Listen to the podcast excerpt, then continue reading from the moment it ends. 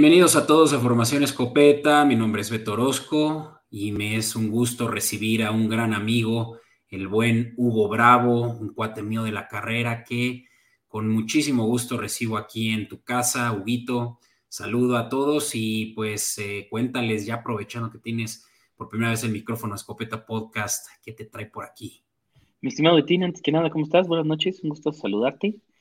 Bien, aquí me traen mis queridos, amados y apreciados vikingos. Aprovechando el tema del día de hoy, fanático de los vikingos desde que soy un niño, heredado, heredada esa, esa, ese fanatismo por mi padre. Mi padre ha sido fan de los vikingos también desde, pues, desde muy chico.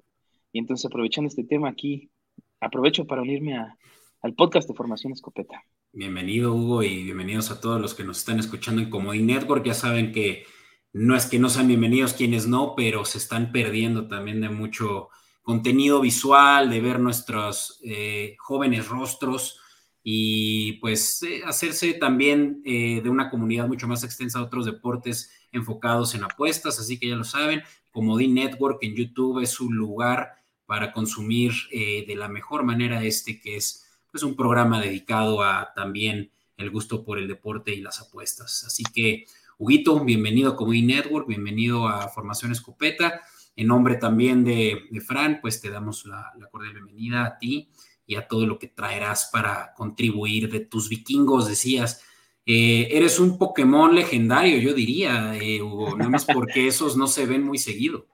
Somos pocos, somos pocos. La verdad es que he tenido el gusto de convivir con pocos fans vikingos en partidos que he atendido donde juegan mis queridos Minnesotas.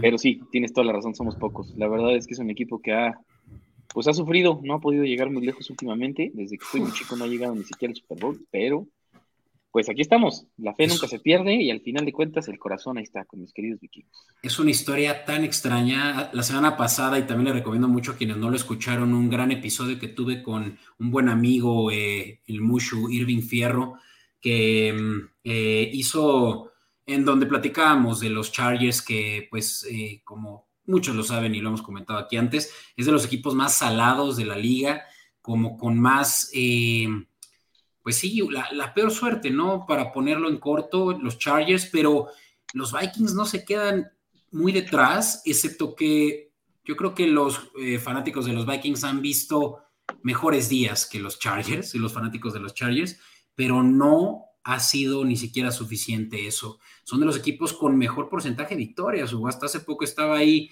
haciendo un research y tenemos a los vikingos en el top 5 de porcentaje de victorias en toda su historia, por ahí de los, del 55% de victorias.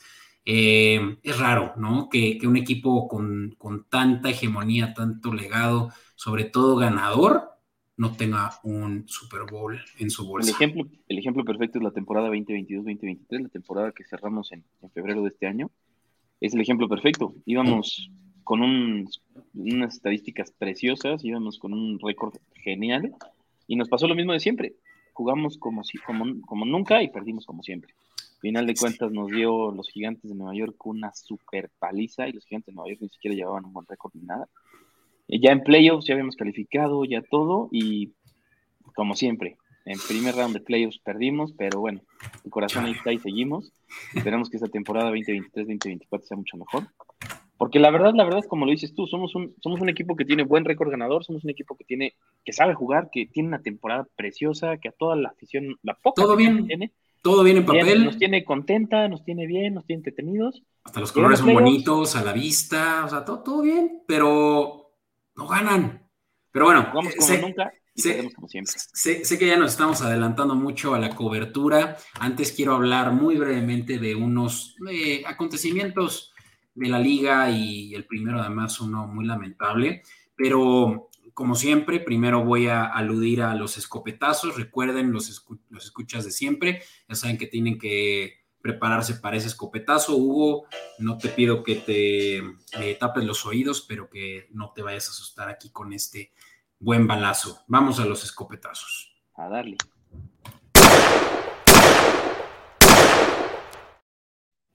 Órale. Bueno, pues eh, una noticia muy triste, eh, Hugo, y, es que los, los bueno, la comunidad fue se choqueó con una noticia que salió este fin de semana en relación a un coreback que ya ni siquiera estaba activo en ningún roster, pero que hace poco todavía era eh, sustituto para, eh, si no me equivoco, los 49ers, ahorita lo puedo verificar, y es que Ryan Mallet, eh, ex coreback también de los Patriotas, fue donde yo caché la noticia, falleció a sus 30, tempranos 30 años. la información completa Ahorita mismo se las paso porque lo tenía, pero por ahí lo, pues, yo, creo que lo bloqueé porque la verdad es que sí me pareció algo muy choqueante. Lo único que también tengo presente es que eh, pues se trató de un accidente, ¿no? O sea, fue eh, ahogamiento, no, no, quiero dar más detalles porque creo que ya es morboso, pero pues murió, murió ahogado y, no fue además el único, se trató de un, pues un, eh, pues sí, de, un imprevisto que hay, pues, eh, que, nadie pudo, pudo, pudo anticipar, ¿no? Y pues la, familia, pues nada más que mis condolencias y pues lástima, porque pues era además una persona que daba mucho a su comunidad, se estaba dedicando ahorita a programas de desarrollo a los niños y vamos, eh, de verdad que parece injusto a veces, ¿no? Claro, sí, más la velocidad en la que pasan estas cosas, entonces sí, se, se siente injusto. Y mira, para, para dar la, información completa, porque van a decir que ni para eso soy bueno, eh, Choro, pero los Tejanos es el único equipo donde estuvo activo y los Patriotas, como dije, es donde empezó su carrera y por eso es que hasta yo por ahí lo ubicaba. Y pues sí, eh, tiene, pues eh, tenía, es del 88, así que tenía apenas 33 años, ¿no? Entonces sí es pues devastador, pero ni, hablar, no, hay más que decir más que que descanse en paz. Y con eso, eh, Huguito, una noticia más que pues yo quiero, eh, pues también tu opinión, porque esto también a ti te, te compete, ¿no? Estamos hablando de un jugador que ya se va de los vikingos, pero que se va en su mejor, eh, eh, en su prime, digamos, en su mejor momento, y se trata de Dalvin Cook. Y esto no es noticia. Ajá, esto no es noticia, pero lo que sí es noticia es que teóricamente, y esto pues también por insiders que lo están como que queriendo romper ya, eh, la noticia ya tiene una oferta por los Miami Dolphins. Claramente un jugador que está a esta capacidad de juego no espera más que cobrar bien y, y o, eh, digamos que, que los dos se den, pues sería lo ideal eh, que lleguen un equipo que es contendiente para el Super Bowl, ¿no? Y en este caso, los, uno de los dos eh, es, cierto, porque los Dolphins sí son de los favoritos a ganar su división. Eh, bueno, de hecho no, ahora que lo pienso, son el tercer favorito, sorprendentemente por atrás de los Jets y los Bills, pero están ahí en la pelea. Y... También están en el top 5 y, creo que traen muy buen equipo, quitando el problema que tuvieron la temporada pasada con la contusión de, no puedo decir muy bien su apellido, pero este. Ango Bailoa. exactamente, el hawaiano. Este, pero de ahí en adelante creo que honestamente Dalvin Cook, bueno, tiene múltiples ofertas porque tiene la de los Dolphins y está esperando algo mejor para mi gusto. Yo sé que están tras él varios equipos, pero pues va a abandonar, un running back va a abandonar a los Minnesota Vikings que están en su lugar, lo entiendo, porque al final de cuentas pues es su trabajo y entre mejor cobre mejor. Y aparte pues están en el top 5 de los contendientes del Super Bowl creo que está haciendo una muy buena decisión de, para su carrera. Sí, excepto que se va a una conferencia mucho más competida, ¿no? O sea, eh, lo mismo que con Rogers, ¿no? O sea, ¿por qué irte a donde es más difícil llegar al Super Bowl, ¿no? O sea, la Nacional ahorita está muy papita, al punto que los vikingos son de los equipos favoritos a ganar la conferencia. Cuando los Dolphins, que tienen mejor equipo que los vikingos y mejor head coaching, diría yo, eh, pues no, no, no, la tienen tan fácil, ¿no? Eh, en fin, Dalvin Cook también tiene el interés monetario, ¿por qué no? Pues todos eh, necesitamos esa seguridad y sobre todo jugadores que son proclives a lastimarse y terminar con eso su carrera profesional y, corre, y corredores que además la, la vida de su, el tiempo en el que son realmente top notch es corto, ¿no? Entonces, pues sí, es, posible que terminen los Dolphins, pero no es un hecho. Creo, creo que yo que se está esperando a ver si recibe algo mejor en cuestión de lana. Eh, claro, yo creo que él también está esperando algo mejor en cuestión de dinero. Pero bueno, nuevamente, teniendo, tomando en cuenta todas las todos los retos que implica pasarse de conferencia, creo que está tomando una decisión muy correcta para su, para su carrera profesional, porque al final de cuentas siento que pues estando en ese nivel como atleta, pues entre más retos mejor, ¿no? Entonces eso lo hace tal vez un mejor jugador y tal vez lo hace alguien más, pues un, un, un, un mayor ejemplo para, los, para los, las futuras generaciones y para los niños que nos gusta ver este partido desde joven. Sí, aunque pues todos sabemos que esto sigue siendo un negocio y pues se van a tener que a veces acomodar las cartas, eh, em, aunque sea eh, colateralmente para los fanáticos, ¿no? Pero sí, es un hecho que, que los corredores no tienen un, buen segundo aire de carrera. Eh, obviamente hay excepciones, pero se me viene muy rápido a la mente Adrian Peterson, también un GOAT de tu equipo, que no vio días mejores que los que vio en Vikingos en su primer equipo. Eh, uno mucho más pequeño, pero Jay Ajayi, eh, corredor de los Miami Dolphins, fue una bestia por dos años y de ahí se movió por más dinero a los Eagles y no duró ni un año. Y ya no, exacto. Eh, y, cuántos más, ¿no? Eh, de Marco Murray. Podría no terminar esta conversación, pero Dalvin Cook es el siguiente, justamente en, hacerse valer. Eh, y no es el único, Hugo, también, y este es un receptor también de mis favoritos, de Andre Hopkins, quien antes estuvo en Tejanos y en Cardenales ya. Ya, ya va para sus 10 años, si no es que ya los pasó en su carrera y pues ya parece que va para su tercer equipo. No ha salido de, Texas, pero no hay duda Patriotas. que... Patriotas le trae ganas al buen... Patriotas es quien le trae ganas y yo creo que es el mejor spot para caer. Bueno, no es cierto. Yo creo que Bills sería el mejor spot, pero parece que Bills no está interesado en él y no lo sería Chiefs y no lo va a ser Eagles. Vamos, no lo va a hacer ninguno de los equipos que ya están listos para llegar al Super Bowl si no es eh, un equipo que le pague bien y que tenga buen head coaching. ¿Qué es eso? Bill Belichick, qué mejor manera de terminar tu carrera también, pues eh, comprobar tu legado para lo que también puede ser más dinero eh, tras tu retiro que, con un head coaching como lo es uno de los uno de los mejores de todos los tiempos, Bill Belichick, ¿no? Bill Belichick, sí, aparte creo que para, para, bueno, si quiere figurar un poco más, tiene muchísimas más probabilidades con Bill Belichick, bajo la ala de Bill Belichick, con los Patriotas, que ahorita con Cardenales o con, o con. Entonces creo que sí, creo que tiene una muy buena opción ahí. Y aparte es, un, es una muy buena oportunidad la que se le está, se le está apareciendo. Sí. y él sí ya creo que de las dos va a tener que eh, pensar más en un equipo fit que en ganar más dinero, porque pues ya, ya, ya definitivamente está del lado opuesto de los 30. Y sí, se, se, le, se le ve que ya eh, no podría aportar, no sería el game changer como lo fue cuando, cuando llegó a Arizona, al punto que Arizona estuvo pues conteniendo la edición también, ¿no? Pero, pero bueno, pues hay mucho más de qué hablar y, no me quiero detener más en detalles y especulaciones, eh, o más bien pocos detalles y muchas especulaciones, mi estimado Hugo, así que, ¿te parece si nos lanzamos a hablar de los vikingos de Minnesota, estos que me gustaría empezar preguntándote algo, pero para eso primero vámonos eh, a la cobertura. Adelante, Betín, aquí estamos. In tight coverage.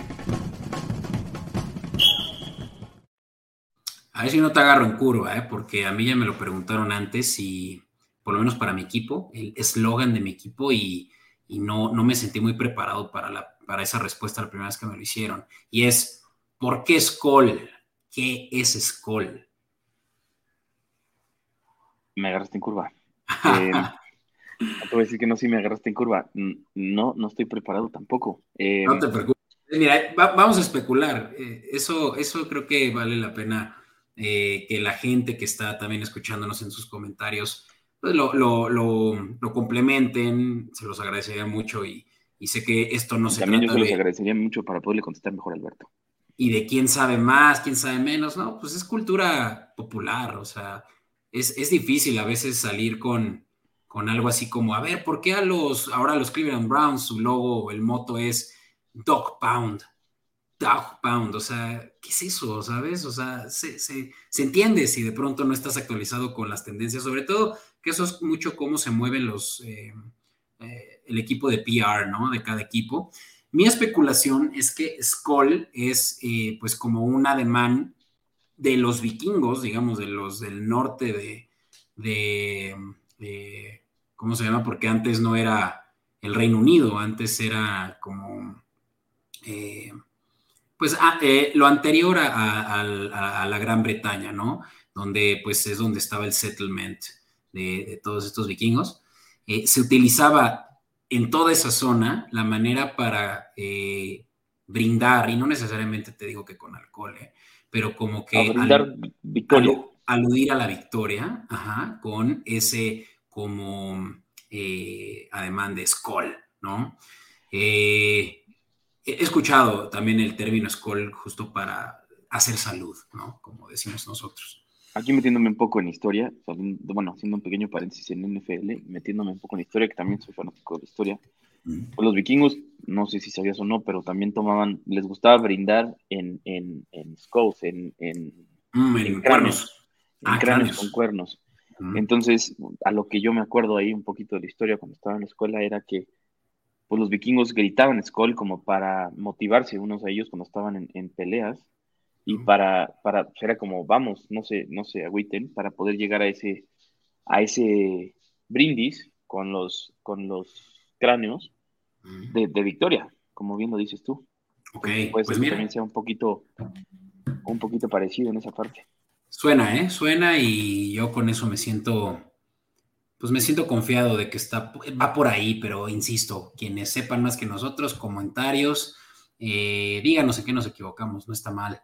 Eh, pues sirve para el feedback. Y bueno, el, los Skoll, y de hecho ese fue el título que decidí para este episodio, Skoll Lock, y Lock eh, preguntándome si es un hecho, ¿no? Si, si estamos hablando de algo seguro, Lock es la traducción de seguridad, ¿no? De seguro. Eh, estamos seguros que los vikingos van a volver a ser los victoriosos en tu división, porque eso piensan los las casas de apuestas y, pues digo, eh, todo es muy incierto, sobre todo cuando Aaron Rodgers ya no está en la división, pero por lo menos sí es una mejora pensar que, ya se fue el, mayor reto, ¿no? Eh, podemos, podemos ir construyendo esa pregunta, ¿no? Pero, ¿qué dices? Hablando estadísticamente, si ya no está, si ya no está Rodgers en la división, pues, en realidad eso nos da muchísima oportunidad a nosotros, nuestras probabilidades mejoran Em, a como vikingo, te lo digo. Entonces, eso creo que quiere decir que pues, tenemos todavía mejores probabilidades que, el año pasado, todavía contábamos con Aaron Rodgers en la división. Entonces, creo que sí. Yo, honestamente, estoy, tal vez porque tengo ese pequeño canteo hacia mi equipo, estoy de acuerdo con las casas de apuestas, en el sentido en el que, pues espero que esta vez nos vaya mejor. Siempre tenemos una temporada regular muy buena. Eres arrogante porque estamos hablando de una temporada de 13-4. Les fue, pero mejor imposible esta temporada considerando todo, ¿no? Pero pues no estaría una temporada de, no sé, unos 15-2, por ejemplo. Te digo, o sea, aquí, aquí te ves eh, eh, pues muy agresivo, viendo, viendo que, o sea, e, empecemos y, voy a tratar de, ir desmenuzando esto que es a donde vamos a terminar llegando, ¿no? El, el pronóstico de cómo les va a ir vamos eh, a, tratar de construir la razón por la cual por lo menos pueden repetir el 13-4. El 13-4. El 13-4. Eh, que creo que ese es el punto de partida, ¿no? Para tu eh, head coach, el que no empeore, ¿no? Eso. los vikingos tuvieron grandes adiciones a su, sobre todo a la defensiva, que es donde yo creo que pues flaquearon mucho, ¿no? O sea, teníamos... Concuerdo al 100% contigo teníamos una de las mejores ofensivas, eh, incluso te diría que de las mejores cinco, blanqueadas eh, por la mayoría de, las, eh, de los analytics que hay ahí afuera, precisamente porque tienes al mejor receptor de la liga, porque tienes un coreback que lo, suficiente, hace lo suficiente para sacar el mejor jugo a sus demás armas, ¿no? TJ Hawkinson llega a mediados de la temporada a la cerrada que bien les hacía falta, pues a complementar muy bien también ese spot de wide receiver 2, que de por sí ya Adam Thielen lo tenía muy bien cubierto desde hace varios años, antes de que se fuera Stephon Diggs. y, vamos, todo, y, una línea ofensiva excelente, ¿no? Pero la defensiva, ¿no? Eran, dejaban ofrecer muchos puntos. Tan grave era el asunto, eh, Hugo, que, los vikingos fueron de los equipos que ganaron más juegos eh, con una diferencia de menos de tres puntos la temporada pasada. ¿Qué es esto? Que todos fueron de... De eh, último momento. No, y, sobre todo de, muchos puntos. Se jugaron mucho a las altas. Los, eh, la defensiva ofreció muchísimos puntos y, eso llevó a la ofensiva a tener que también anotar mucho y que se terminara decidiendo pues hasta los últimos minutos, ¿no? Totalmente de acuerdo. Creo que en realidad nuestro, nuestro punto débil en la temporada pasada fue la, defensiva. Creo que lo dijo el último partido contra, contra Nueva York en, los playoffs. Eso fue lo que nos dio pues la muerte en la temporada y, y, eso se lo debemos total y completamente a nuestra defensive line porque teníamos una ofensiva muy sólida, muy completa, perfectamente armada y creo que, que, eso nos puede dar una muy buena arma para este, esta temporada también. Sí, la, y las armas defensivas, de hecho, aquí lo estamos mostrando en Comodín Network, lo pueden ver, que dentro de las adiciones, una de las más relevantes es la de Marcus Davenport. Marcus Davenport fue primera selección de los Santos hace unos buenos cuatro años, eh, si no es que cinco, pero ya no le dieron la renovación eh, pues del contrato grande, ¿no? Los Santos, por más de que hizo suficiente, no fue ese, eh, pues como Edge Rusher, el em, el benchmark es muy alto, lo estás comparando contra un Joey o Nick Bosa, eh, lo estás comparando con Micah Parsons, o sea, sobre todo para la posición donde lo agarraron los, los Saints. Pero los Santos lo agarran, pues todavía en muy buen momento de su carrera, como para seguir haciendo muy buena presión a los corebacks, cosa que les hizo falta. Eh, tuvieron un excelente inicio de temporada con su el primero y único año que tuvo eh, Darius, ah, ahorita te digo porque lo tengo en la punta de la lengua, pero no lo, no lo logro sacar, pero defensivo, línea defensiva que también lo hizo muy bien. Sadarius Smith. Sadarius, ok. Sadarius Smith estuvo solo un año con los vikingos eh, tras irse, eh, pues por, por, querer más dinero de, Green Bay y estoy casi seguro que no regresa. Eh, either way, empezó bien y después pues fue bajando la productividad y a la mera hora ya la línea defensiva de los vikingos era deplorable, ¿no? Esto va a cambiar ahora con Marcus Davenport, no cabe duda. Dion, eh, Dean Lowry también viene a, reemplazar o por lo menos a, ser sustituto de también una línea defensiva que ya está con los años pues siendo mucho más eh, flaca, ¿no? están, pues sí, ya, ya muchos también pues, teniendo muy mala productividad ahí en el interior de la línea. Pero bueno, ya hablé mucho. ¿Tú qué piensas de, lo que es una excelente ofensiva, pero que no esté balanceado con la defensiva, que tiene que hacer por lo menos lo suficiente para no permitir que cada ofensiva rival sea para puntos? Pues mira, creo que KOC, este Kevin O'Connell, como lo conocemos en, acá con los vikingos KOC, creo que dijo algo para, para levantar un poco la moral de los fans, que no, no nos estamos reconstruyendo, sino nada más estamos haciendo modificaciones.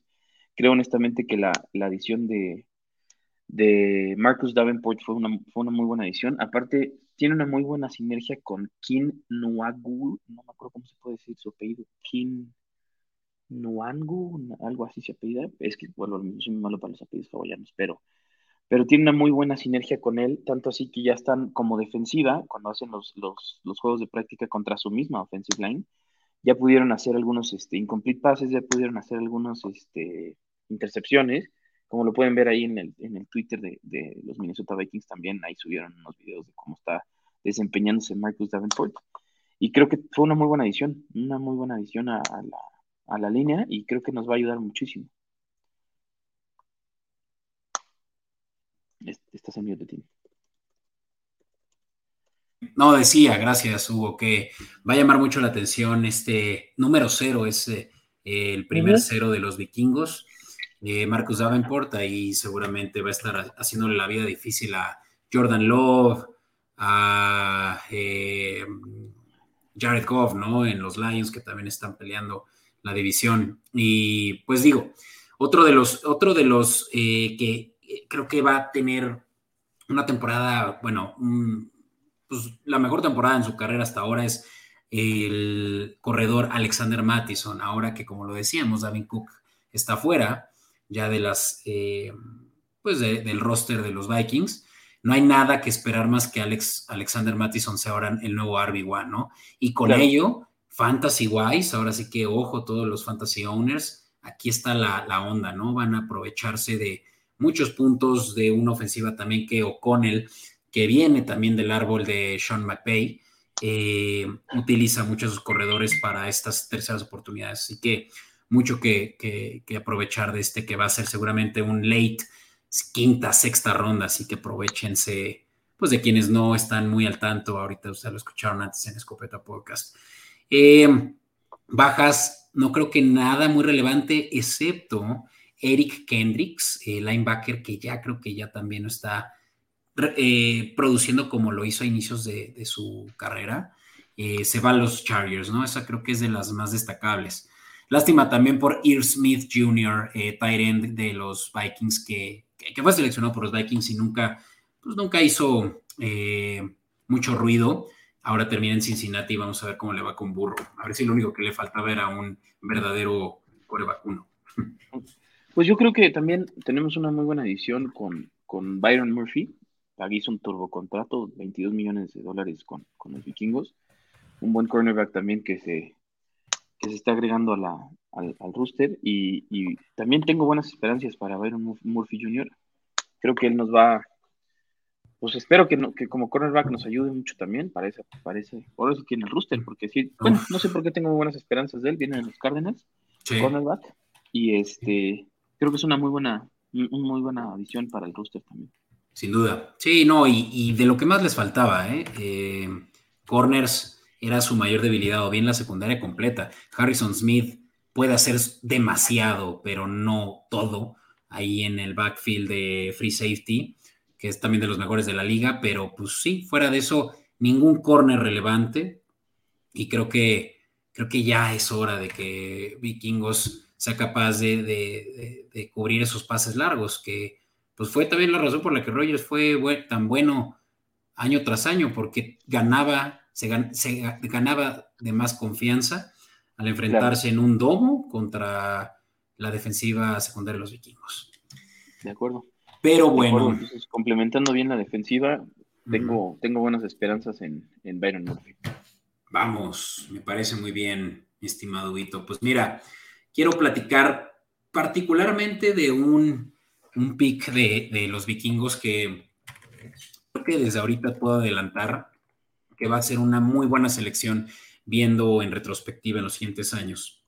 Y se trata de Jordan Addison, primera, eh, primera ronda de selección de los vikingos en este draft 2023.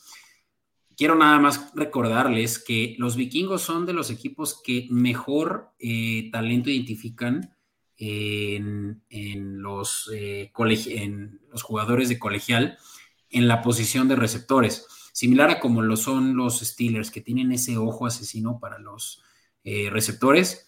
Ahí vimos, y, te estoy hablando de generaciones atrás, eh, o sea, Randy Moss empezó su carrera en los vikingos. Y, y, durante tantos años fue el, si no es que hasta el día de hoy, considerado el mejor, ¿no? y nos venimos más eh, ya eh, a esta era en donde Stephon Diggs sigue siendo, por más de que ya tiene unos ocho años en la liga, de los mejores receptores de la liga. Pues adivina dónde empezó todo. Todo empezó en Minnesota. Minnesota. Y, ahora Justin Jefferson, o sea, de verdad parece, pues parece broma, pero Vikingos tiene los mejores receptores, tiene siempre un buen receptor, siempre, siempre va a tener un muy buen receptor. Y ahora tenemos a este joven Jordan Addison eh, haciéndole segunda a Justin Jefferson, alias Jetas, el mejor de la liga, Entonces, espero muy buenas cosas de él. Eh, Fantasy Wise es una muy buena selección, incluso de waiver. Em, y puede que sea el, candidato a Rookie of the Year, ¿eh? Al final de todo esto. Yo creo que sí, creo que también pienso de la misma manera que tú, creo que tiene muy buenas em, pros en, en, cuanto a su, a su historial de, de fútbol en, el pasado.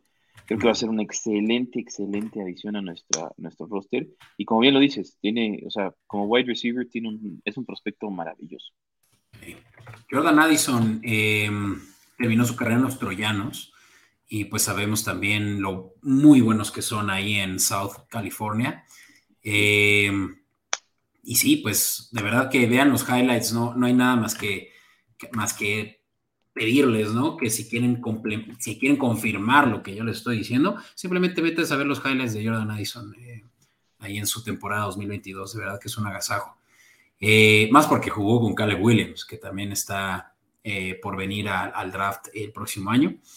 en fin, vamos, vamos a hablar muy rápidamente y es que obviamente que hay como ya lo dije, muy, muy buenas esperanzas de que los Minnesota Vikings repitan. Y es porque aquí lo estoy viendo, lo estamos viendo en pantalla, ¿no?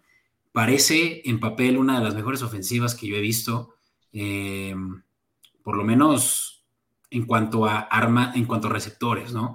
Y se los digo en orden, yo creo que del más relevante al menos relevante, ¿no? Justin Jefferson, eh, como wide receiver one, el mejor eh, route runner de la liga, las mejores manos. Es, un fuera de serie, de verdad que muchos eh, fantasy drafts va a ser el número uno, hasta por encima de Christian McCaffrey y de, ¿quién también es uno? Eh, Justin, Austin Eckler. Em, de verdad que Jetas es el mejor, no hay duda alguna. Y de ahí le sigue Jordan Addison, como dije, en sus años en South California lo demostró. Y de ahí tenemos también a TJ Hawkinson, que fue primera selección de los Detroit Lions hace no mucho y que ahora va a tener su temporada completa con los vikingos, dado que la temporada pasada llegó a la mitad. Y tuvo aún así una temporada de más de, 900 yardas, creo. Eh, es un, es un, pues, un monstruo. O sea, lo ves y tiene el build de un, que te digo, un Tony González, un, eh, pues hasta Gronkowski, es, gigante el vato. Es, un Gronkowski, sí tiene la complexión de Gronkowski, tiene el más mínimo problema. Y tiene el pelo largo, o sea, es todo un vikingo, él, lo ves y es perfecto para, para la franquicia en la que se encuentra. Para representar esta, esta hermosa franquicia. Exacto. Y mira, eh, no me voy muy lejos, en la posición de Tyrant también está Josh Oliver. Hasta hace poco estuvo en... Eh, estuvo en los Ravens y antes de los Ravens en los Jaguares, y te puedo decir de buena fe, porque yo lo vi jugar, no, no lo vi en persona, pero lo vi en la tele, que, tiene mucho potencial. Joshua Oliver, tight eh, sobre todo bloquea, bloquea bien y va, a hacer el buen trabajo que T. Hawkinson no tendría que estar haciendo bloqueando. Em, y de ahí me voy a dos receptores más, KJ, eh, eh, KJ Osborne, que precisamente con Thielen teniendo no la mejor temporada, incluso la peor de su carrera la temporada pasada, pues KJ Osborne fue la segunda opción de Kirk Cousins e hizo un muy buen papel en Fantasy, eh, tuvo de pronto más de 15 puntos por semana y, nada mal, ¿no? Para, para, un receptor creo que cuarta ronda, nada, eh, nada fancy, ¿no? Eh, hasta aquí, no sé si, si te llama la atención eh, o, te, o, te, gusta eh, lo que digo, o no te gusta. Me gusta, me gusta, estoy completamente de acuerdo contigo, por eso preferí no interrumpirte, porque creo que vas en el, en el flow correcto, creo que estás hablando ahora sí que las mismas cosas que hubiera dicho yo. Es lo único que, que, estoy un poco contento como fanático de los vikingos y aquí puedo recibir comments de, de, mis compañeros fans de los vikingos. Es que estoy muy contento de que tuvimos un, un quarterback, Jaren Hall, en el draft. Este, la verdad es que no soy muy, muy fan de, de Kirk Cousins. Creo que ya le toca un poco, ya le toca un poco de, cambio a Kirk Cousins. La verdad es que juega muy bien la temporada regular, pero no sé si se pone nervioso en los playoffs o qué le pasa. Porque en realidad es algo que sí me, que me, que me molesta un poco de, Kirk Cousins. Pero estoy contento por el, por el pick que tuvimos en, el draft, que fue Jaren Hall. Eh, igual tengo, tengo buenas esperanzas para Jaren. Creo que tiene un, buen legado y creo que podría ser bueno para, los vikingos. Yo sé que ahorita va a entrar como un, como un, sustituto y, sigue siendo Kirk el, el, ahora sí que el, Kirk. No lo, puedes bajar, no lo puedes bajar de ese barco tan fácil, sobre todo después de la temporada pasada, eso de las eh, cadenas de oro y hacerse el man, o sea, Kirk Cousins está en su apogeo. está, en su, juego y sabe lo que hace perfectamente. La cosa es que siento que, pues bueno, no le caería mal saber que ya, ya tuvieron un pick, un muy buen pick en el draft como quarterback para que se termine de poner las pilas en el campo y que esta vez nos pueda llevar un poquito más lejos en los playoffs. Creo que sería algo muy bueno. Te digo, Hugo, que mm, muchos dirán que pides mucho porque Kirk Cousins va para tres años que ha tenido más de 4.000 yardas por aire eh, en una temporada. Eh, solo en 2019 tuvo 3.603 y antes de eso, desde que es starter, o sea, desde 2015, excepto en este año que estoy mencionando, 2020, eh, donde tuvo menos de 4.000 yardas, siempre ha rebasado esa marca de 4.000 yardas. Quiere decir que estás hablando de un coreback muy consistente pero entiendo tu punto. Es un coreback que te va a cumplir, pero necesita, necesita ser, necesita tener muchas armas a su alrededor o mucho más que solo su propio talento para ganar un campeonato. Aparte está muy bien em, equipado, tiene una offensive line hermosa, como lo bien lo dijimos hace rato, y eso creo que también lo, ayuda mucho a él, o sea, lo, empuja mucho y lo, lo apoya mucho pero creo que sí, bueno, sinceramente creo que va a ser un, muy buen motivador el hecho del draft pick que tuvimos este año. Pues sí, sí, o sea, todos acuérdense por qué Kirk Cousins eh, llegó a los vikingos. Se abrió el mercado de corebacks cuando salió de los eh, antes, voy a decir commanders para evitar ya problemas, pero eh, sale, sale de esa franquicia con unos de los mejores números que habíamos visto en términos de pases completos en una misma temporada. Eh, Cousins completaba 7 de cada 10 pases. O sea, eso es raro en la liga. Incluso Jalen Hurts y Tua Tagovailoa creo que son los únicos que más o menos rascaron esas cifras este año. Pero de verdad que rudo para, para el juego actual en donde se recibe mucho mucho daño de parte de, los defensivos hacia los corebacks.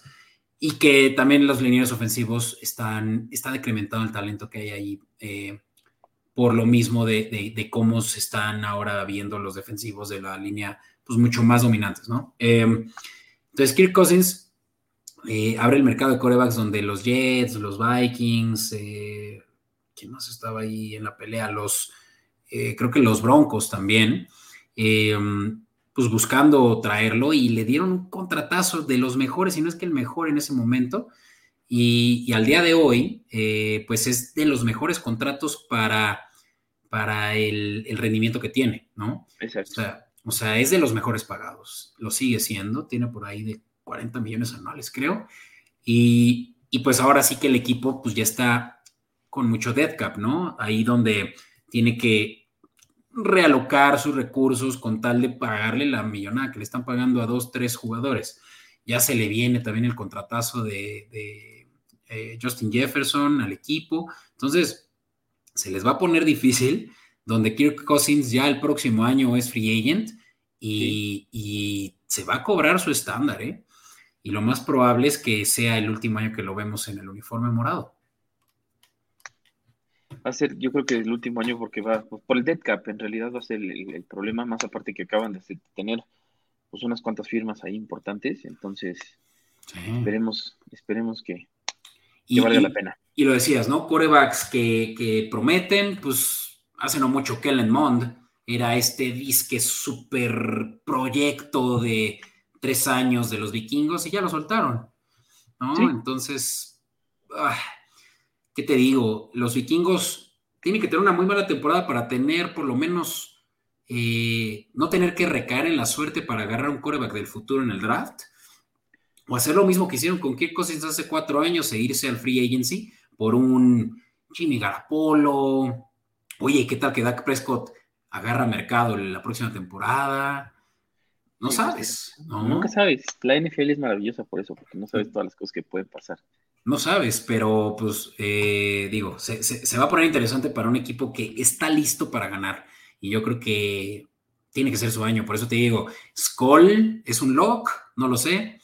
Eh, van a tener que asegurarse de hacerle presión al coreback, Por eso es que la, eh, gráfica, bueno, no la gráfica, el slide que ven en pantalla en Comedy Network muestra las debilidades en rojo y las áreas de oportunidad en amarillo, ¿no? Donde rojo está Edge Rusher, ya lo decíamos, Marcus Davenport, eh, pues tendrá que alocarse bien, ha tenido también lesiones en el pasado, entonces depende mucho también del, fit, ¿no? Que le vayan a, dar. Eh, Kendrick se fue, entonces linebacker también puede ser un issue, o sea, tienen, tienen ahí oportunidad todavía en la línea y, van a tener que cuidarse de esos equipos que corren mucho el balón y ahorita también vamos a hablar de contra quiénes juegan y dónde puede estar ese reto, ¿no? Eh, áreas de oportunidad. notar que, que, en este caso los dos que están en rojo siguen siendo el área defensiva que es nuestro, nuestro weak spot ahí, es nuestra área, nuestra área de oportunidad. Entonces sí, sí es muy importante notar esa parte de que seguimos un poco débiles en la parte, en la parte defensiva. Definitivamente, pero mira, menos mal si ya vemos en verdecito ya como cubierta la defensiva secundaria, ¿no? Corner, safety, ya, por lo menos pueden decir los vikingos que pueden recaer en su, en su secundaria, ¿no? Esperemos. Y pues no sé, eh, Hugo, si con esto podemos pasar a, yo creo que la parte que más le, gusta a la gente de estas coberturas que hacemos, y sí, se trata de hacer el ejercicio de cómo le va a ir a los vikingos esta temporada. Yo para eso voy a sacar mis, notas porque voy a ir apuntando eh, conforme voy comentándolo eh, y te sugiero que hagas lo mismo. Eh, si crees que eh, tus vikingos van a ganar o perder eh, semana con semana, dependiendo contra quién se enfrentan. Para quienes nos ven en Comedy, Network, justamente ya estoy mostrando aquí el calendario de los vikingos y lo voy a ir platicando para toda nuestra audiencia, quienes no nos escuchan más que en formato de audio. Em, se encuentran los vikingos, pues empezando la temporada, yo diría con un con una papita, ¿no? O sea, es ahora sí que la mejor oportunidad para empezar con una marca ganadora y es que los vikingos empiezan como locales contra los bucaneros. Contra Tampa ¿No? Entonces, como te dije, ¿no? Tú tuve haciendo el ejercicio mental si quieres de cómo los ves y por favor interrúmpeme en cualquier momento si es que te sientes eh, con ganas de mencionar algo. Eh, yo también voy a ir haciendo este ejercicio mental de cuántas victorias va a tener aquí eh, los vikingos, ¿vale? Y bueno, eh, Tampa, perdona Hugo, que por ahí no se te escucha muy bien, pueden ser eh, issues de audio, pero tranquilos todos, que aquí nos podemos encargar de, ponerle mute a Huguito en lo que yo puedo seguir platicándoles del calendario, que era justamente también el objetivo. Eh, la, la, semana 2 es donde ya se pone ruda la cosa. Eh, a ver, Wow. Eso, eso estuvo muy, muy raro porque se, escuché, se escuchó como un eco donde yo estaba hablando como robotcito. Entonces, eh, tú tranquilo, tú, tú, tú, tú asegúrate de, ajustar tu audio y ahorita ya nos hacemos, eh, nos, hacemos segunda. Eh, decía entonces que Filadelfia es donde se enfrentan los vikingos en su primer juego como visitantes y pues creo que no hay peor eh, escenario que ir contra los campeones de la conferencia, en este caso los Eagles, en tu segunda semana, ¿no? Pero pues ahí es donde los vikingos van a tener un verdadero reto, donde yo ya puedo anticipar que se va a ser una derrota, no hay mucho que decir, ni tampoco me estoy... Eh, ah, ahí todavía se escucha el eco, ¿eh, Huito? Sí. ¿Cómo los escuchas ahora? Sí, no, muy, muy mal. Así que permitiré a la audiencia que tampoco se, se, aturda de volverte a poner mute, ¿vale?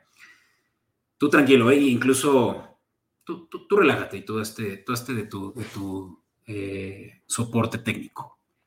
Entonces, semana 3 es por lo menos ya en casa de nuevo y los Rams son el equipo que, que, que enfrentan y pues este puede ser realmente hasta este punto un coin ¿no? Para mi gusto es donde pueden los vikingos demostrar que han superado también el, estigma de que son de la rama de, Sean McVay y, pues sí, ese es un duelo también, digamos, de la, de la vieja escuela del head coaching de McVay. Va a estar interesante saber si si O'Connell sigue su propio camino, ¿no? Eh, a ver, Huguito, ¿cómo te sientes? Ya, creo No. que ya. No, no, no, no. Perdón, ¿eh? te pongo en mute porque se escucha verdaderamente mal. Eh, te sugiero que, que puedas reconectar audífonos o irte desde tu celular. Aquí tenemos muchas maneras también de hacernos, eh, de estar conectados también vía, vía móvil. Pero bueno, Eh, hacemos entonces ya una segunda parada como visitantes ahora en Carolina, semana 4 donde pues Bryce Young apenas está haciéndose eh, curtir, ¿no? Como un coreback de la NFL como primera selección. No creo que sea el mejor momento también para enfrentar una ofensiva con la de los vikingos, por lo cual pues Carolina también puede ser un, eh, una papa, ¿no? Para los vikingos. Y de ahí, eh, la siguiente parada pues tampoco es una muy deseada, y es que, eh, no es cierto, y esa es, en, es como local, pero es recibir a los Chiefs. Y pues, ¿qué te puedo decir de los Chiefs, eh, estimado escucha? Más que témeles, témeles mientras puedas, porque los Chiefs, por más de que ya no tengan a Gil, ya vieron que son capaces de ser campeones de Super Bowl. Y pues este creo que es también una más para, para que las casas de apuesta cobren lo poco que puedan, ¿no? Eh, de la semana 5 pues eh, pasamos a la semana 6, donde se enfrentan con su primer rival divisional, y esos son los Bears, los eh, Chicago Bears que están también en un periodo de reconstrucción con Mate Berflus, pero eh, pues Berflus tiene, diría yo que, pues un reto mayor, aunque ya fue su primera temporada, eh, y, ya le permitieron también, por obviamente ser los peores equipos de la liga, pues hacer una reconstrucción express, ya con todas las armas que trajeron. Eh, yo creo que todavía tiene un reto mayor, ¿no? Entonces se, se le ve ruda la, la situación a Chicago eh, para ser meramente, o sea, meramente competente con Justin Fields siendo realmente yo creo que el único motor que, que pueden ellos, que pueden aplicar, ¿no? Eh, Chicago es otro, creo que puede ser muy buena oportunidad para sa salir victoriosos eh, nuestros estimados vikingos. Y ahora sí, eh, segunda parada de la muerte, y es que ahora es con los San Francisco 49ers, ¿no? Huguito, ya que estás de vuelta, tú me dices si hasta con la mano, si ya estás con el audio correcto. Y, y, a ver si el, si el mute eh, lo, lo comprueba. Que traigo mis audífonos. No, no, brother. Pareciera que, mira, ¿sabes qué? Voy a hacer algo y te voy a, te voy a, a sacar, bueno, no, no te puedo sacar yo del, del, stream, pero lo que te recomendaría es que restablezcas. Eso es, eso siempre funciona. Eh, entonces, vamos, vamos a continuar eh, haciendo, eh, como decía, pues, eh, dando casi por hecho, ¿no? Que la semana 7 San Francisco va a ser seguramente pues un, una derrota de los, de los vikingos, pues por estar pues, bajo el, peor escenario donde van a jugar sí como local, pero con un San Francisco todavía muy sano, incluso con Purdy, pues en su mejor, en su mejor momento ya regresando de la lesión, ¿no? Eh, derrota, para lo cual pues eh, siguen teniendo una, una, marca victoriosa según mi, mi, mis estimaciones, pero pues eh, tú dirás, Hugo. No sé cómo me escuchen ahora. Ahora sí. Ah, ya, qué bueno. Perdón, disculpen, no sé qué pasó de este lado, problemas técnicos. Pues creo que bien, perdón que me desconecté un poco, estaba muy preocupado en el, en el tema técnico. Tranqui, tranqui. Estábamos, este... estábamos hablando de los San Francisco 49ers como un segundo peor escenario que los, Viking, eh, los Vikings hubieran podido tener tan pronto en la temporada, ¿no? Y, y definitivamente de las dos primeras derrotas que podemos anticipar. La verdad es que los San Francisco es un ultra rival, en específico, bueno, porque pues también es un mega equipo, está muy bien armado, está muy bien hecho, y creo que sí es un muy buen prospecto para que nos hagan perder, sinceramente. Entonces uh -huh. creo que va a ser un, un, un, partido muy interesante de ver, va a ser un partido que voy a estar muy, muy preparado para verlo en una pantalla grande y ponerle toda la atención posible, porque ese sí es un, es un, pues es un weak spot para nosotros los vikingos.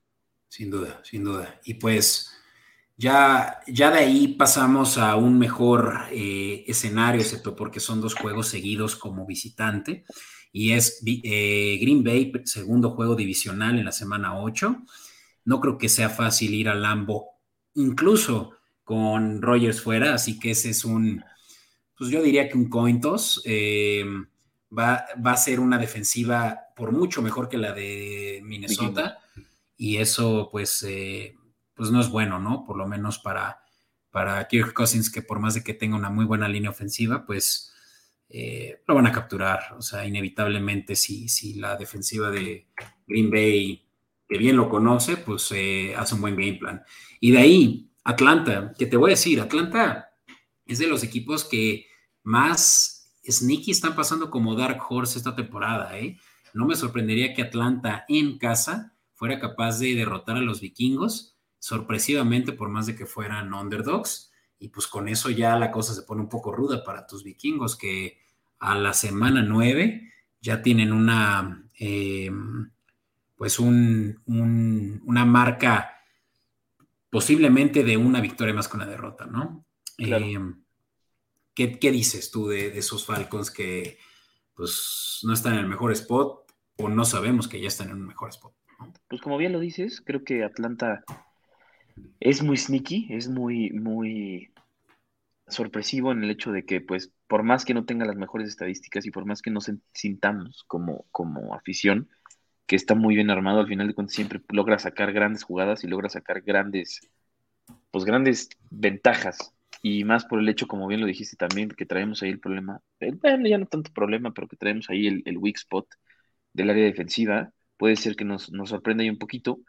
Yo te diría, en el caso de apuestas, yo sí les diría, apuesten a los vikingos para la semana 9 creo que sí es un, buen, un buen momio que podríamos tener ahí. En cuanto a que si les ganamos a Atlanta sería una buena paga. En papeles de los juegos fáciles, y, es que luego va Nuevo Orleans, que Nuevo Orleans está seguramente para la semana 10 donde se enfrentan, pues en el primer lugar de su división y peleando, ahora sí que como dirían, como perro esa posición, ¿no? Entonces, eh, por más de que sea como local, uy, de nuevo algo se escuchó como similar a como hace rato, pero ya, ya no. No, de nuevo se escucha tu, audio, Huito, pero mira, ya sabes cómo solucionarlo, así que confío, confío en que podemos aplicar lo mismo. Este, decía que los, los Nuevo Orleans eh, eh, son unos rivales también acerrimos de los vikingos, por lo menos que en playoffs han tenido una rivalidad impresionante y no creo que vaya a ser un juego fácil tampoco.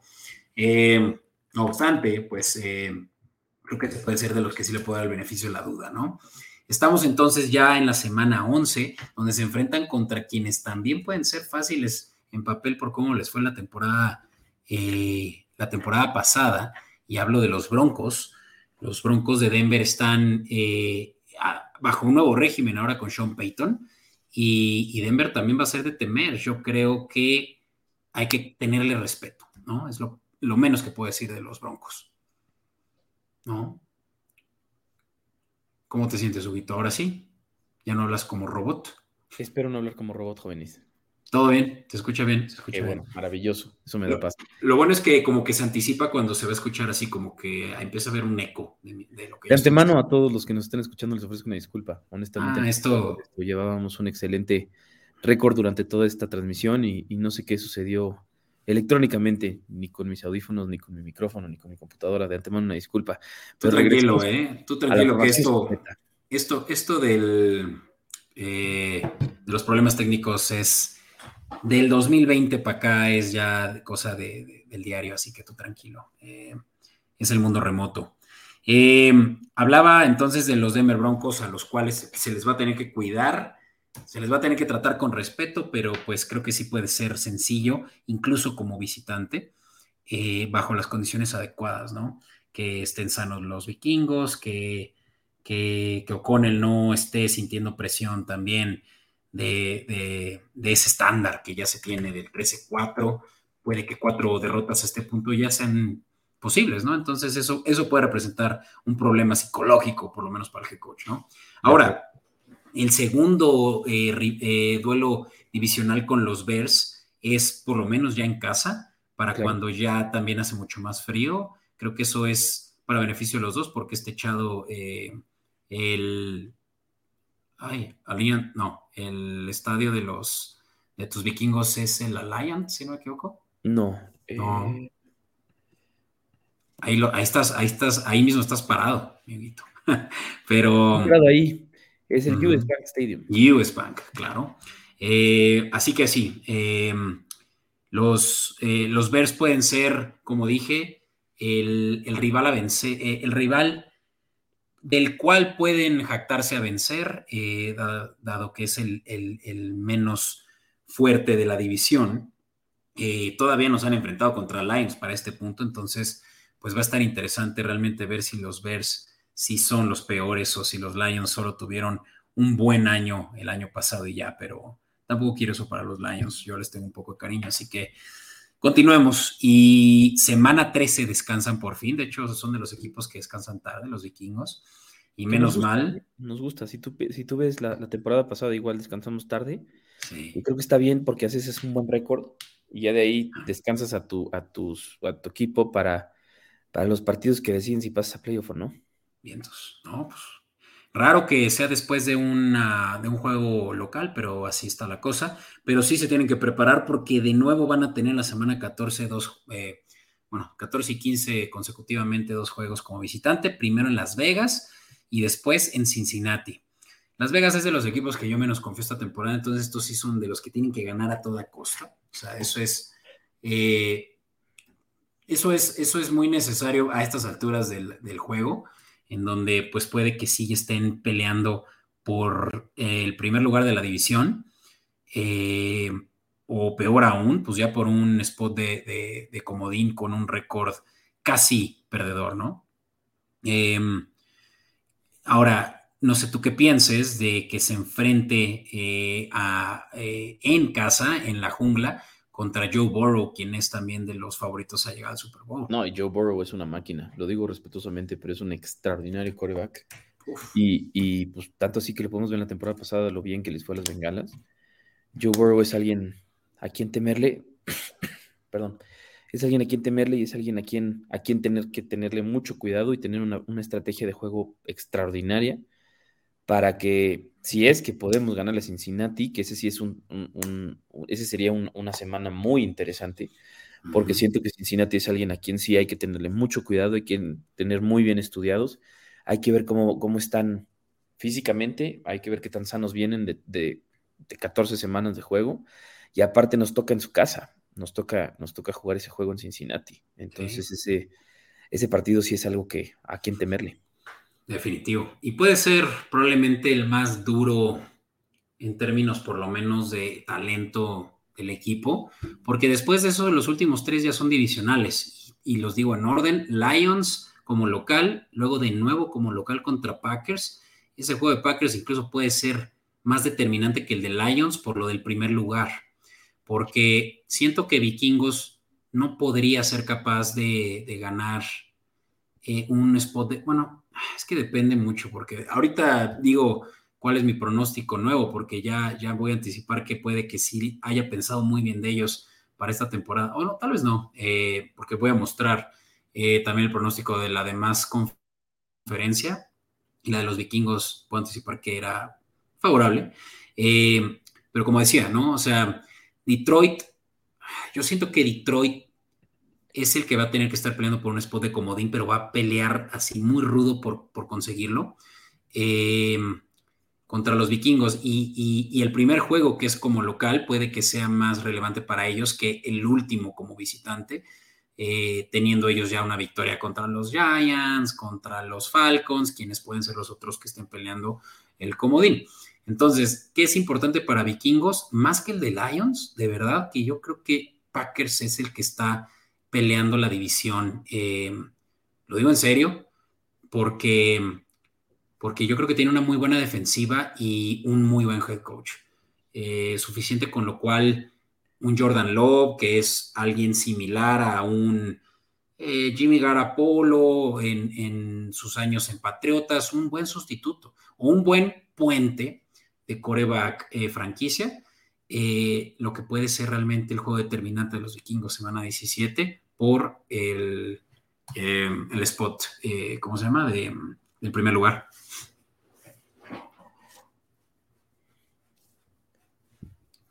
Y bueno. Totalmente de acuerdo contigo, mi estimado Beto, discúlpame. Este, totalmente de acuerdo contigo. Honestamente, creo que pues, la semana 16 y 17 son claves para los vikingos después de todo lo que acabamos de pasar, como, como pues, desde la semana hasta la 16. Y porque son en casa. ¿no? vaya bien. De todo corazón espero que los vikingos tengan una extraordinaria temporada. Ánimo, Hugo. Y mira, pues ya vamos a estar cerrando ya muy pronto el episodio, pero sí quiero por lo menos saber tú qué, qué opinas sobre tus vikingos. Mira qué malo tienen, eh, en qué mala estima tienen a los Vikings en, Las Vegas, en donde hace no mucho, y esta slide es un poco vieja, pero ahorita mismo confirmo en cuánto está en la línea, de victorias totales está en 8.5, en altas bajas. Eh, ¿Qué opinas de esta línea? ¿Es pues que, van a tener más de 8? Viendo con malos ojos, como pudimos ver el año pasado, tuvimos 13 a 4, superamos mucho ese, ese, ese momio, esa estadística, eh, en el sentido en el que, y, lo hacemos frecuentemente, como bien lo dijiste tú hace rato en el episodio, tenemos buen, buen récord, buena estadística durante la temporada, que ya posteriormente no tenemos tan buenas estadísticas ya dentro de los playoffs, pero siempre logramos romper ese 10. Creo que si revisamos los, los, cinco años anteriores, logramos romper las 10 victorias de, de, de dentro de la temporada. O sea, siento que siempre, siempre, siempre, y puedo estar equivocado, ahorita les reviso bien bien el, dato, pero creo que mínimo los próximos, los, tres años anteriores, mínimo, sí hemos roto la marca de las 10 victorias en nuestras, nuestras estadísticas. Entonces creo que aquí Las Vegas no nos quiere mucho, Las Vegas tal vez no les caemos muy bien. O tal vez se sobreprotegen con nosotros porque saben que somos un equipo que no ha ganado el Super Bowl en, en mucho tiempo, entonces estadísticamente nada más se sobreprotegen con nosotros. Pues está, muy interesante, ¿eh? porque se me hace que está bajísima y ya la verifiqué en una casa de apuesta. No la voy a decir porque no les voy a dar promoción gratuita. Eh, pero, pero sí está en 8.5. Eso sí, el momio está en más 100. ¿Qué quiere decir eso? Que está próximo a cambiar eh, el, el over-under, probablemente a menos de 8.5. O sea, no sé qué hay ahí que... no es cierto, porque 8.5, más bien ya tiende a 9.5 si el, si el momio está a más de 100. Sí, entonces... No tienes que le van a subir uno. Se va a mantener eh, siempre y cuando toda la audiencia que nos escucha aquí en Escopeta Podcast no le vaya a apostar al over. Entonces, ¿qué recomendaría yo, sinceramente? Apuesten al over de los vikingos 8.5, por favor. Eso me parece absurdo. Lo decías y, y, la verdad es que sí me llamó la atención buscarlo.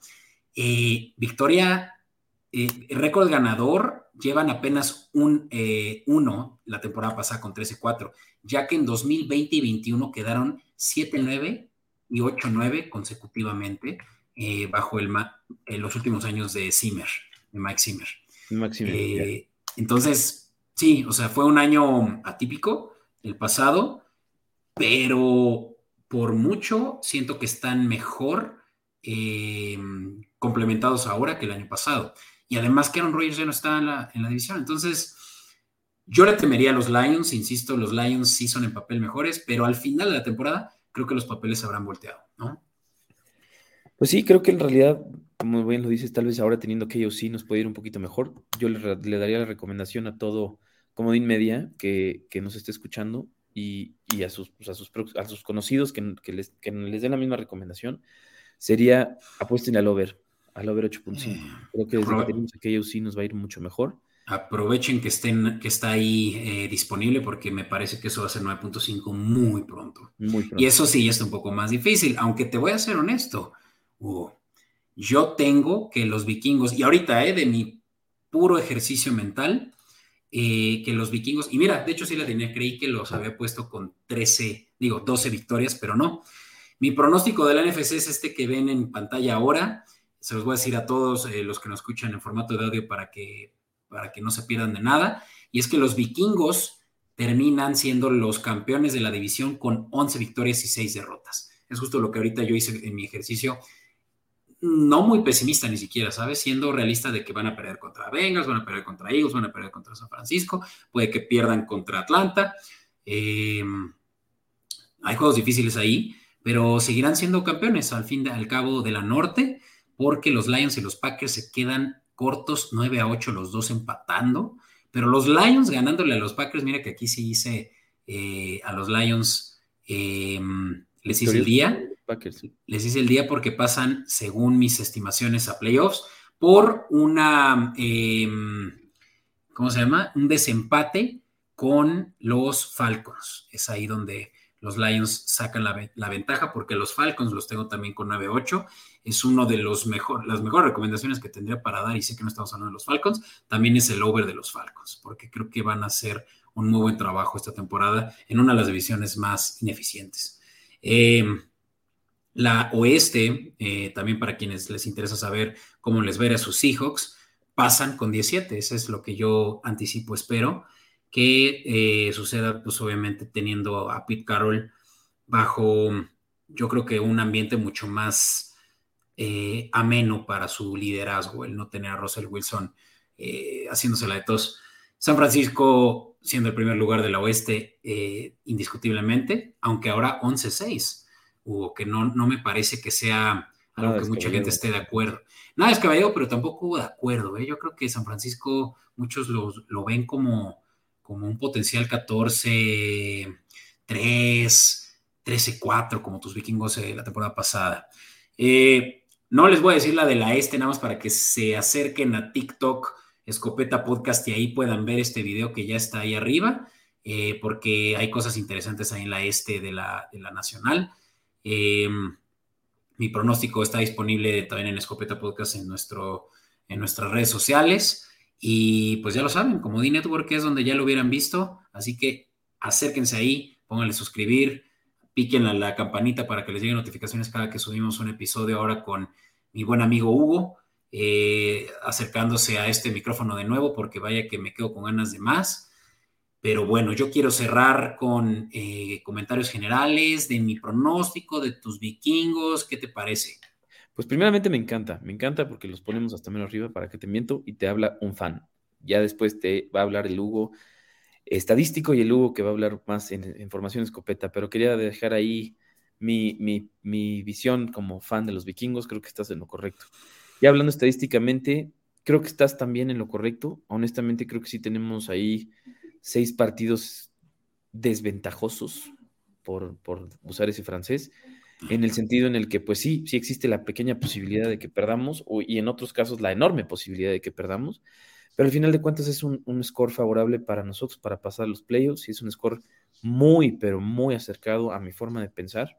Creo que estás en lo correcto. Le recomendaría a todos los que nos escuchan en Comodín Media que, que lo tengan muy presente, que hagan screenshot y a los que nos están escuchando en formato de audio que lo, que lo apunten y que lo tengan presente, creo que es una muy buena, muy buena forma de ver cómo podrían estar nuestros partidos y cómo podrían apostar en diferentes casas de, apuestas, en, su, preferida. Pero sí, sí, honestamente creo que está, está muy acertada tu forma de pensar. Me gusta, me gusta. Te corrijo nada más porque te quiero. Es como de Network, no vayan a acercarse a Comodín Media y se van a una competencia no deseada. Comodín Network.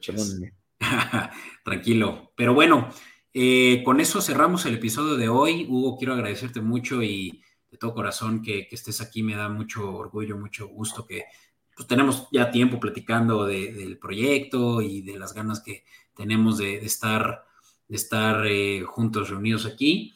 Y pues que no sea la última vez. ¿eh? Yo te invito a que este sea solo el comienzo de, de una colaboración en donde te puedas presentar más seguido. Yo creo que la gente quiere escuchar mucho también de y podemos dejar eso como un teaser, ¿eh? De las veces en las que has ido a visitar eh, eh, a Estados Unidos. Bueno, varios estadios conoces ya y lo haces, digamos, a título personal. Quieres conocer la mayoría de los estadios del norte del país, ahí donde nieva, ¿verdad? Así es, sí, he tenido la oportunidad, gracias a, gracias a Dios he tenido la oportunidad de, conocer varios estadios, ya conozco unos cuantos. Mi, mi, meta en realidad es conocer la gran mayoría de los estadios fríos. Ese es mi, mi, mi, meta personal. Soy un fanático del frío, me gusta sufrir y me gusta pagar por sufrir también. Entonces, este. Entonces no escuchen Comedy Network, porque Comedy Network no paga por sufrir. Al contrario, nada más yo, nada más yo. Aquí estoy para darles malos consejos. Pero muchísimas gracias por la invitación. Es un placer haber estado aquí. Será un placer volverlos a acompañar, volver aquí a estar con ustedes y, y, seguir platicando y seguir platicando de, de este bello deporte que tanto nos apasiona a muchos. Así será, Hugo. Muchas gracias. Gracias a todos por llegar hasta aquí. Una hora y diez ya es mucho pedir de ustedes, así que de verdad se los regreso. Y acérquense a Escopeta Podcast y cuéntenos qué les pareció el episodio. Con mucho gusto tendremos a Hugo de regreso, eh, con o sin su retroalimentación. Eso, eso no hay duda, Hugo. Muchas gracias. Eh, te aprecio y nos vemos aquí nuevamente pronto. Igualmente, no olviden suscribirse y comentar y ponerle la campanita a todos. Les agradezco mucho todo su tiempo. Gracias, Paigón.